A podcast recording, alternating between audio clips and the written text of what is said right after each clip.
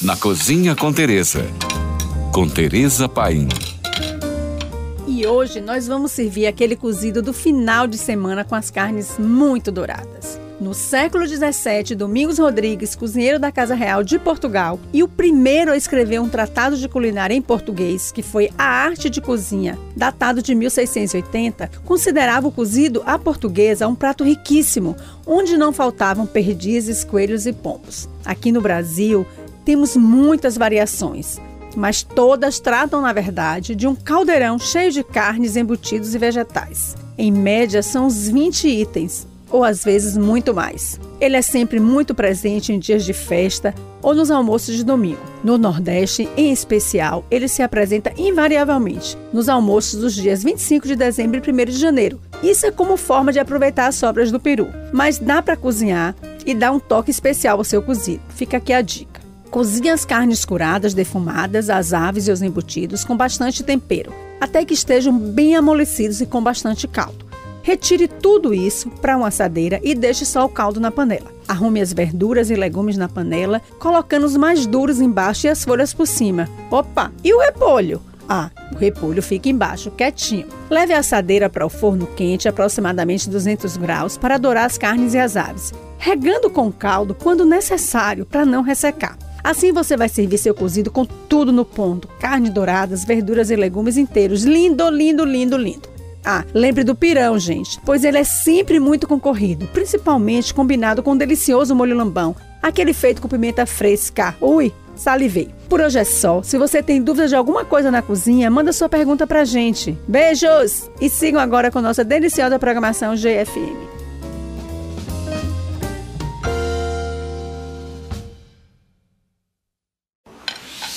Na Cozinha com Teresa. Com Teresa Paim. A dica de hoje é sobre camarão. Camarão é uma proteína que tem fibra fraca e não aguenta congelamento sem técnica ou por muito tempo. Por isso, quando for comprar camarão, dê preferência a comprar fresco, se for usar no dia da compra ou até no máximo dois dias após. Se você é daquelas pessoas que já gosta de levar descascado, peça para separar as cascas e as cabeças e leve-as para casa. Assim você vai fazer um caldo e enriquecer seus molhos e risotos. Ao chegar em casa, mantenha o camarão na geladeira em um recipiente aberto com um pano de prato sobre ele e com gelo sobre o pano.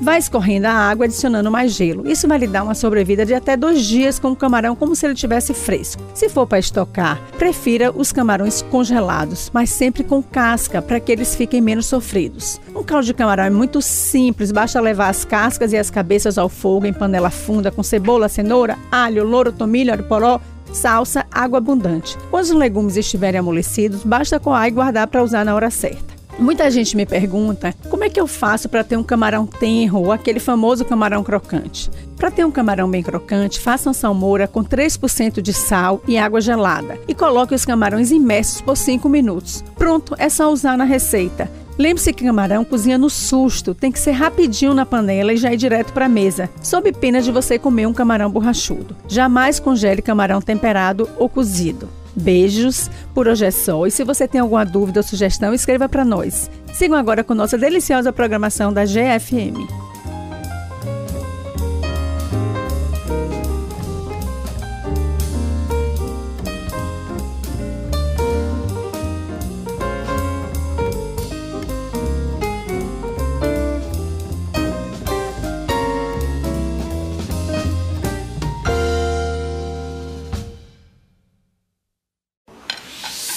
Cozinha com Teresa. Com Teresa Paim. E hoje a dica é sobre carne do sol. A carne do sol é uma carne curada que antigamente se fazia com salmoura e sol. Hoje em dia, respeitando as regras sanitárias, fazemos a cura apenas com sal e em geladeira. Estamos no Nordeste, temos excelentes carnes do sol prontinhas para comprar, mas você pode fazer a carne do sol na sua casa. É muito rápido e bem facinho. Pegue uma peça de carne, um filé mignon, um filé especial, um colchão mole, uma picanha, o que você quiser. Lave essa peça com água fria, de preferência colocando gelo dentro e seque, deixe bem sequinha. Aí pegue uma assadeira, um pirex do tamanho mais ou menos da sua peça, forre o fundo com sal grosso. Ponha a sua peça de carne e cubra completamente com outra camada de sal grosso. Deixe isso na geladeira sem mexer por no mínimo duas horas. Depois você tira, lava novamente com água gelada para tirar o sal e coloca a carne de novo mergulhada agora no leite, no mesmo tempo da salga. Se você deixou duas horas, duas horas de salga, duas horas de leite. Só isso. Não jogue o sal grosso fora, lave e deixe ele escorrendo em uma peneira para você reusar para fazer outra carne do sol ou até para seu churrasco. Esse leite que você vai tirar depois, ao final, a carne vai ficar muito macia, você vai usar para fazer aquele lindo pirão de leite com queijo coalho e manteiga de garrafa que tão bem acompanha essa carne. E se você quiser ainda mais aroma, inclua junto com o sal ervas ou especiarias. Um beijo e se você tem dúvidas alguma coisa de cozinha que você quer saber, manda sua pergunta pra gente. Sigam agora com nossa deliciosa programação GFM.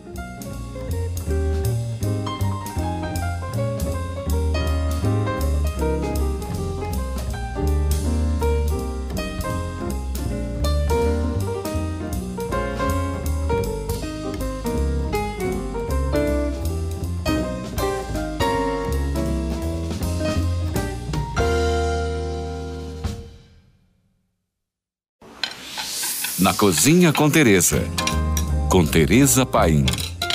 Hoje nossa dica é como suavizar os alhos. O alho é um alimento super saboroso, com propriedades antibióticas, aumenta a imunidade, baixa caloria, mas bastante intenso e muito fácil de modificar o hálito ou alterar a digestão das pessoas quando ele é consumido em excesso ou sem estar limpos. Para evitar isso, descasque o dente de alho, corte ele ao meio no sentido longitudinal, aquele do comprimento, e retire o broto que tem ali no seu interior, e logo você terá um alho mais suave. Esse alho tratado pode ser usado em molhos que terão sabor de alho sem a contrapartida de hálito de digestão difícil. Então, usem e abusem dos alhos. Ah, aqui vai um molhinho de alho delicioso para carnes e frangos. Eu vou te dar uma receita de porção para duas pessoas. Pique bem miudinho oito dentes de alhos, limpos, é claro, né? Leve ao fogo com um fio de azeite e um galho de tomilho fresco por 3 minutos. Em seguida, adicione um copo de vinho branco e deixe esse vinho reduzir à metade, isso em fogo alto. Logo na sequência, inclua duas colheres de sopa de manteiga gelada, reduza ao máximo o fogo e deixe a manteiga derreter. Isso você faz balançando a panela como se você estivesse rodando ela em cima do fogo. Qual é a intenção disso? É você ter um molho bem emulsionado e bem cremoso. Só que esse molho, gente, tem que fazer e comer na hora, não dá para gelar nem congelar. Por hoje é só, e se você tem dúvida de alguma coisa na cozinha, manda sua pergunta pra gente. Um beijo para vocês. Fiquem agora com nossa deliciosa programação da GFM.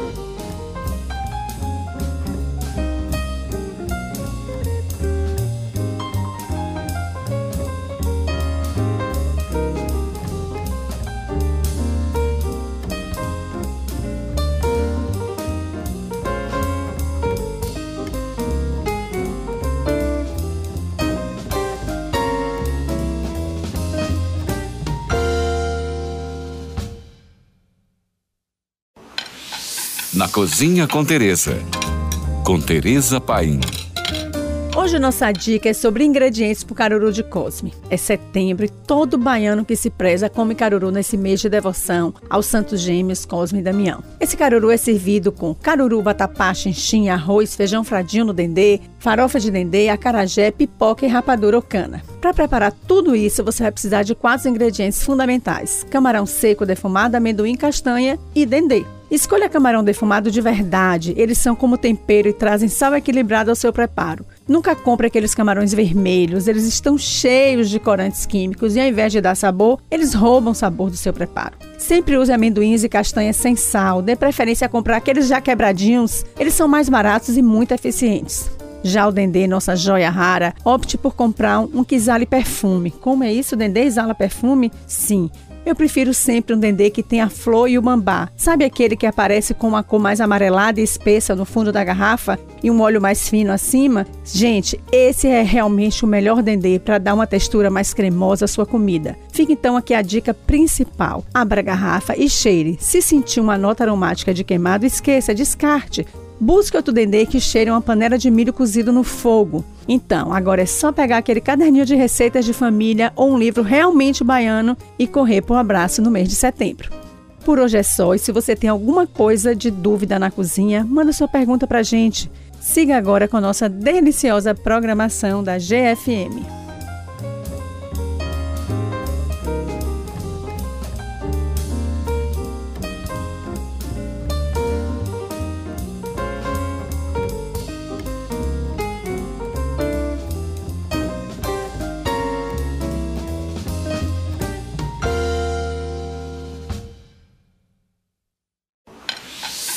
Cozinha com Teresa. Com Teresa Paim. Hoje é dia de café coado. Gente, tomar um cafezinho no Brasil é sinônimo de muitas coisas. É marcar um encontro de negócios ou mesmo colocar o papo em dia. Quem devia estar aqui era a Julie, minha amiga super top no entendimento do café. Mas vamos lá. Escolha um pó especial, cheiroso. As embalagens atuais permitem que você sinta o cheiro por uma válvula. Para manter o aroma original do seu café, compre uma latinha ou um pote com fechamento hermético. E ao abrir o saco, mantenha o pó dentro da própria embalagem, dentro do pote bem fechado. Café é uma bebida que te dá uma certa liberdade no preparo, pois você mesmo pode dosar a intensidade. Há quem gosta de café forte, café médio e até de café fraco, aquele que a gente chama de chafé. O padrão brasileiro são 10 gramas de pó para 100 ml de água. Já o padrão americano são 6 gramas de pó para 100 ml de água. Para fazer um café coado, tão importante quanto o pó moído, como uma farinha fina, é a temperatura da água, que não pode estar nem tão quente nem tão fria. O ideal mesmo são 92 graus centígrados. A dica é: quando na sua água começar a subir as primeiras bolhas grandes de fervura, desligue o fogo e conte até 10 para começar a coar. Primeiro escalde seu coador ou filtro de papel com água quente e também o recipiente onde você vai coar o seu café. Na sequência, coloque o pó do café no coador, jogue um pouco da água quente, espere umedecer e em seguida jorre o restante da água sobre esse pó já umedecido. Ai, pronto, já estamos aqui sentindo um cheirinho delicioso, porque é bom demais um cafezinho coado na hora. Por hoje é só. Se você tem alguma dúvida ou curiosidade na cozinha, escreva pra gente. Beijo e siga com nossa deliciosa programação GFM.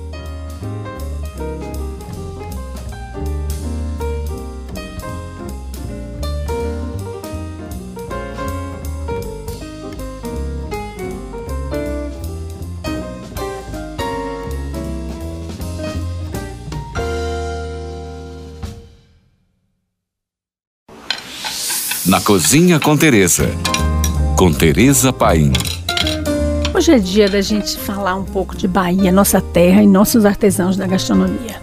Aqui vizinho a Salvador temos o Recôncavo, uma região irrigada pelos rios Paraguaçu, Jaguaribe e Subaé, formando a segunda maior baía costeira do mundo, a Baía de Todos os Santos. Com 184 quilômetros de costa, composta por 12 municípios, é o berço gastronômico da primeira capital do Brasil. Ainda hoje, a pesca artesanal de peixes, camarões, caranguejos e variados crustáceos e moluscos é a principal fonte proteica e também de renda dessas populações ribeirinhas. Geralmente, os homens fazem a pesca e as mulheres e as crianças cuidam da captura na maré baixa e do beneficiamento dos mariscos, atividade tão nossa conhecida como mariscagem. Fica aqui uma receita de lambretas com mostarda e vinho branco. Lave bem as lambretas. Em uma panela funda, coloque todos os temperos picados bem miudinhos: tomate, cebola roxa, cebolinha, coentros, alho, pimenta doce, alho poró e uma casquinha de limão. Inclua também uma folha de louro e um galho de tomilho. Refogue tudo isso bem rapidinho em um fio de azeite. Inclua mexendo uma colher de mostarda de Dijon ou outra de boa qualidade. Adicione as lambretas, regue com um copo de vinho branco. Tampe a panela e quando as lambretas abrirem, está perfeito, mas coma imediatamente. Hum, também vale a pena lembrar que um pãozinho para chuchar no caldo fica uma delícia. Por hoje é só. Se você tem dúvida de alguma coisa na cozinha, manda sua pergunta para gente. Beijos e sigam agora com nossa deliciosa programação GFM.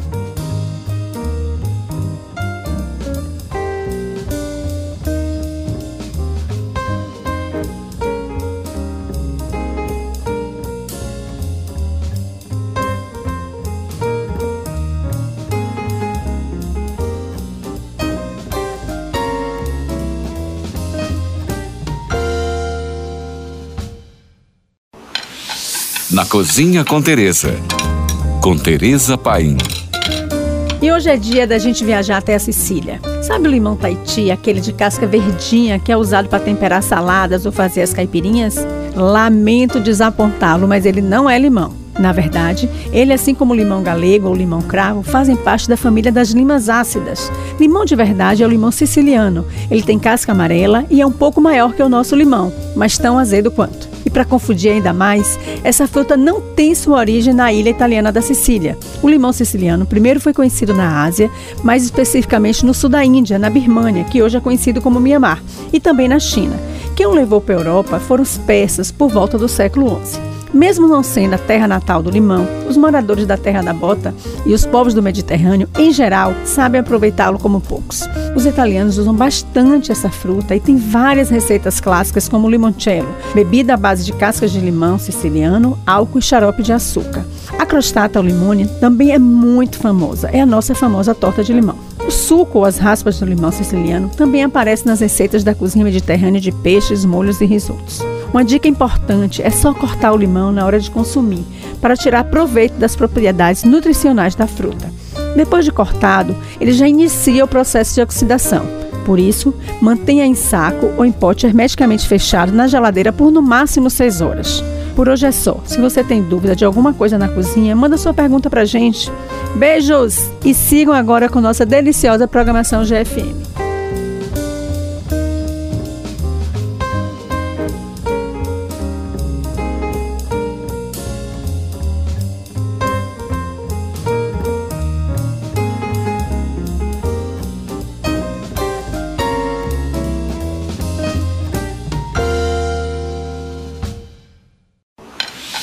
Na Cozinha com Teresa.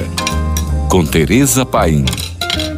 E hoje nós vamos de batatas aromáticas. Além de importante fonte de carboidrato, a batata também contém vitaminas do complexo B e C, que dá mais força à musculatura e aos ossos do nosso corpo.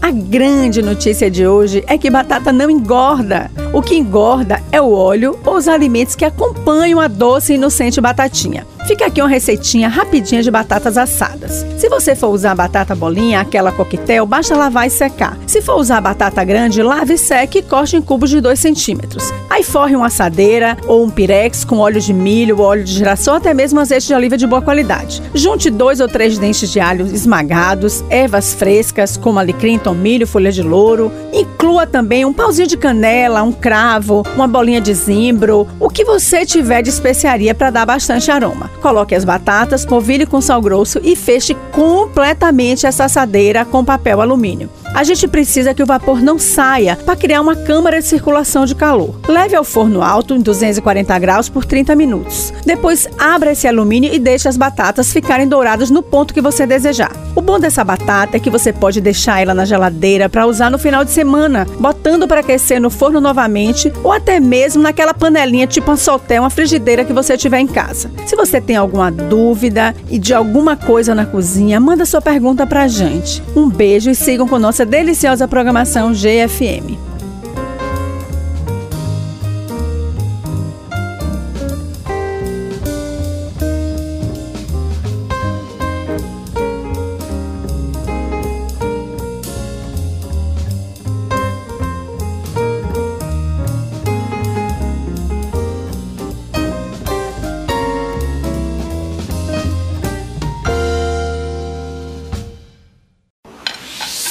Cozinha com Teresa. Com Teresa Paim. Hoje temos uma dúvida cruel sobre lagostas: grelha ou vapor? Lagostas são crustáceos e, como tal, são muito delicadas. De sabor adocicado e com a cabeça grande que guarda o sabor de corais, trazem à boca o puro gosto de mar. Isso quando preparadas de forma delicada. Por isso, pedem também tempero suave. Vale apostar em ervas frescas, vinho branco, pimenta e limão siciliano. Podem ser preparadas de diversas maneiras: no vapor, grelhada, assada na brasa, recheada, gratinada, entre outros. Mas eu sou da escola do mestre Lohan Sudor, que diz que só há três formas de preparar a lagosta: vapor, vapor ou vapor. Na hora de compor o prato, escolha ingredientes também leves, como batatas gratinadas, aspargos e arroz. A melhor harmonização é com vinhos brancos de pouco corpo, em especial um chardonnay jovem ou um champanhe. Vai aqui uma dica de preparo. Corte as lagostas em duas bandas, limpe as cabeças delicadamente, apenas para tirar a areia se houver. Não lave e mantenha elas com as cascas para baixo para não perder a água do mar que fica na cabeça. Forre uma panela funda com vinho branco, tomilho, louro, cascas de limão e arrume as lagostas com as cascas para baixo. Leve ao fogo alto com a panela tampada para gerar vapor e cozinhar as lagostas. Finalize com a manteiga de ervas bem aromática. Sirva imediatamente. Você vai se deliciar com a delicadeza do gosto de mar. O restaurante Bombay Brasserie em Londres criou um prato de lagosta que custa R$ 9.500. Além do crustáceo inteiro, a iguaria leva um curry composto de mix de caviar, caracóis do mar e ouro comestível. Por hoje é só. Se você tem dúvida de alguma coisa na cozinha, manda sua pergunta pra gente. Beijos! E sigam agora com nossa deliciosa programação GFM.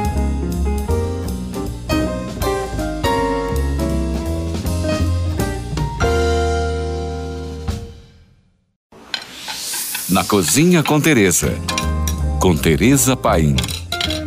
Hoje nós vamos entrar na história da mais longa guerra religiosa da história. Isso tudo para falar de maionese. Durante a longa guerra religiosa entre franceses e ingleses, em 1756, o Duque de Richelieu foi enviado pelo rei Luís XVI para desalojar os ingleses. Proibido de usar fogo para não despertar a atenção do inimigo, o cozinheiro fez um molho frio com o que ele tinha na mão: ovos, sal e azeite. Assim nascia a queridinha maionese. Mas aqui no Brasil, maionese é paixão nacional. Está presente em praticamente todas as lancherias do país, pizzarias também, acompanhando os mais diversos pratos e lanches. Também é base de diversos molhos famosos, como o molho tártaro, rosé, entre outros. A clássica nada mais é que um molho frio feito com emulsão de óleo e ácido de vinagre ou limão. E para que esses dois elementos que não se misturam possam ficar homogêneos, é preciso um elemento emulsificante que faça os ingredientes se atraírem ao invés de se repelirem. Aí entra o papel da gema de ovo. Mas a gastronomia que evolui todos os dias. Hoje já se faz maionese de muitas frutas. E a dica top de hoje é uma maionese picante de manga. Pegue uma manga tome ou palme bem madura, corte em cubos, adicione a isso um pedaço de gengibre, meia pimenta dedo de moça e bata tudo isso no liquidificador. Com a tampa meio aberta, vá adicionando azeite de oliva de boa qualidade em fio, até você obter um molho bem homogêneo, bem emulsificado. Essa maionese tolera a geladeira por até 5 dias e você pode servir com saladas, com bolinhos fritos, com hambúrguer de frango, enfim, solte sua imaginação. Por hoje é só. Se você tem dúvida de alguma coisa na cozinha, manda sua pergunta pra gente. Beijos! E sigam agora com nossa deliciosa programação GFM.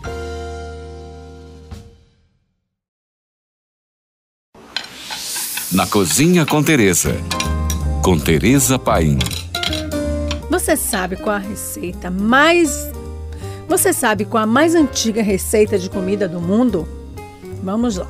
Cereais como o trigo e a cevada foram os primeiros alimentos a terem seu cultivo em escala para consumo. E o pão foi o primeiro alimento preparado para o consumo que a história registrou. É provavelmente a receita mais antiga do mundo. Fica a dica de cuidados para você acertar no pão caseiro. Os ingredientes devem estar em temperatura ambiente, pois o fermento odeia frio. O fermento só vai crescer e soltar bolhas de gás quando ele estiver aquecido. Uma pitada de açúcar é muito importante para o seu pão crescer, porque ele é o alimento do fermento. Fique certo que isso não vai adocicar o seu pão. Para os pães salgados, a parte mais importante é a crocância, e por isso é necessário usar água. Já o leite é usado em pães doces e fofinhos. É imprescindível peneirar a farinha para garantir que não tenha nenhum grumo na sua receita. Eles são inimigos do pão. A gordura entra para preservar o pão fresco e por mais tempo e para deixá-lo mais fofinho e macio também. Ela age como uma camada protetora no pão, mantendo a umidade e impedindo que ele fique seco. Você pode usar óleo vegetal ou manteiga na sua receita. Pode até parecer bobagem, mas na hora de sovar a massa, ah, gente, é essencial que suas mãos não estejam frias. Como eu já disse antes, o fermento gosta de temperaturas mais altas. Por isso, se for preciso, deixe suas mãos de molho em um recipiente com água morna antes de iniciar a sova. Por hoje é só. Se você tem dúvidas de alguma coisa na cozinha, manda sua pergunta pra gente. Beijos! E sigam agora com nossa deliciosa programação GFM.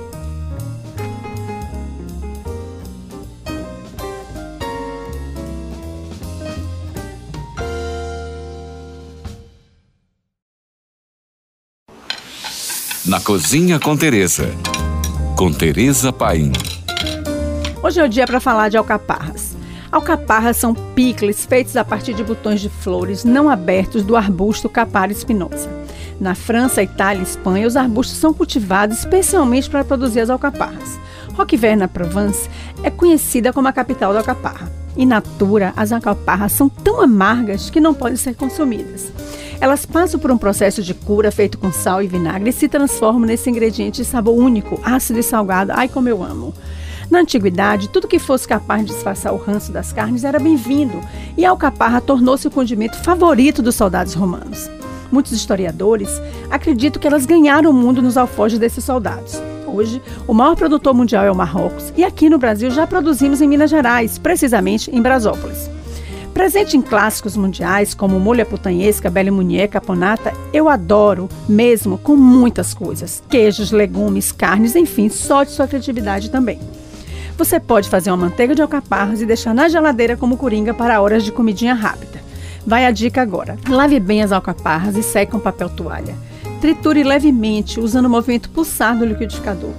Leve uma frigideira ao fogo com um fio de azeite, deixe aquecer e inclua as alcaparras. Refogue por 3 minutos em fogo baixo. Desligue o fogo e inclua manteiga abundante. O tanto que você desejar. Deixe derreter no calor da panela, coloque em um pote com tampa hermética e use como sua imaginação mandar. Por hoje é só. Se você tem alguma dúvida de alguma coisa na cozinha, manda sua pergunta pra gente. Beijos e sigam agora com nossa deliciosa programação GFM.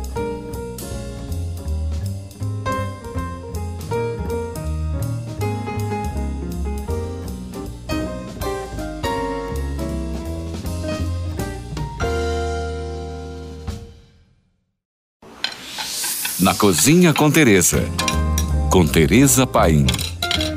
Hoje nós vamos incrementar aquele inocente cuscuz de milho. O milho é um alimento rico em antioxidantes, é fonte de proteínas e fibras. Com muito ácido fólico, ele nos ajuda a ter peles, unhas e cabelos mais bonitos. Cuscuz de milho é a cara do café da manhã nordestino. Muito simples de preparo. O clássico só depende de você escolher um floco de milho fofinho e cheiroso. Eu agora vou te dar três dicas rapidinhas para deixar seu cuscuz muito mais saboroso. A primeira é: adicione aos flocos um pouquinho de alguma erva fresca e da série das finas de sua preferência endrodil, manjericão, cebolinha, aquilo que você amar. Isso antes de hidratar. Depois faça a montagem em camadas com os flocos hidratados e com um queijo fresco ralado ou picadinho. Leve ao fogo e depois de pronto, ainda quentinho, coloque uma colherzinha de manteiga para ela derreter no calor. Hum, salivei aqui. Outra sugestão é adicionar aos flocos uma pitada de açúcar, um pouco de coco ralado e um pouco de leite de coco.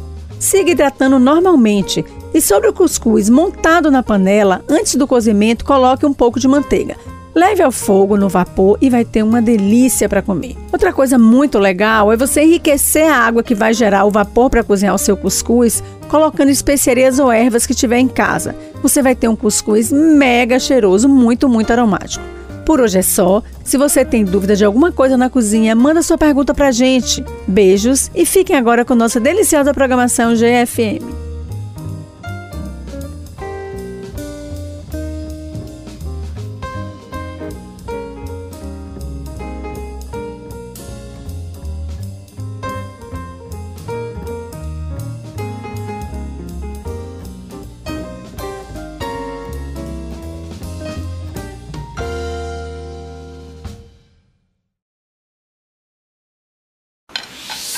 Cozinha com Teresa. Com Teresa Paim. Hoje vamos de cascas de frutas cítricas. As cascas externas e coloridas das frutas cítricas, limões, laranjas, tangerinas, que geralmente são descartadas, são muito aromáticas, mas a sua parte interna, aquela parte branca, é muito amarga. É bom conhecer alguns métodos para se retirar e usar as cascas. Primeiro, lave muito bem e seque a fruta por inteira antes de usá-la. Use o lado mais fino do ralador e esfregue a fruta nele para retirar apenas cascas coloridas, sem atingir a parte branca. Outra sugestão é você deslizar o raspador de fruta cítrica sobre a casca e retirar finas fatias da mesma. Se você só tem uma faca amolada, é claro, retire a casca bem fininha. Se pegar um pouco da parte branca, dá para tirar também com bem cuidado. Agora que você já sabe retirar a casca, eu vou te dar uma dica com uma comidinha bem rápida, aquele, aquela comidinha do dia de preguiça. Uma receitinha para duas pessoas. Coloque 250 gramas de massa curta ou longa, grano duro, é claro, uma massa de boa qualidade para cozinhar em água fervente e corra para fazer o molho. Pique quatro dentes de alhos limpos, uma cebola roxa bem miudinha e leve ao fogo com três colheres de sopa de azeite de oliva e uma folha de louro. Quando estiver dourado, inclua uma colher de sopa de manteiga e as raspas de uma tangerina ou uma laranja. Mexa, coloque sal, baixe o fogo e inclua o suco coado da fruta que você escolheu. Retire a massa da água e jogue diretamente no molho. Polvilhe com bastante queijo parmesão e se lambuze. Por hoje é só. Se você tem alguma dúvida ou dica para compartilhar com nossos ouvintes, escreve pra gente. Um beijo, um queijo e siga com nossa deliciosa programação GFM.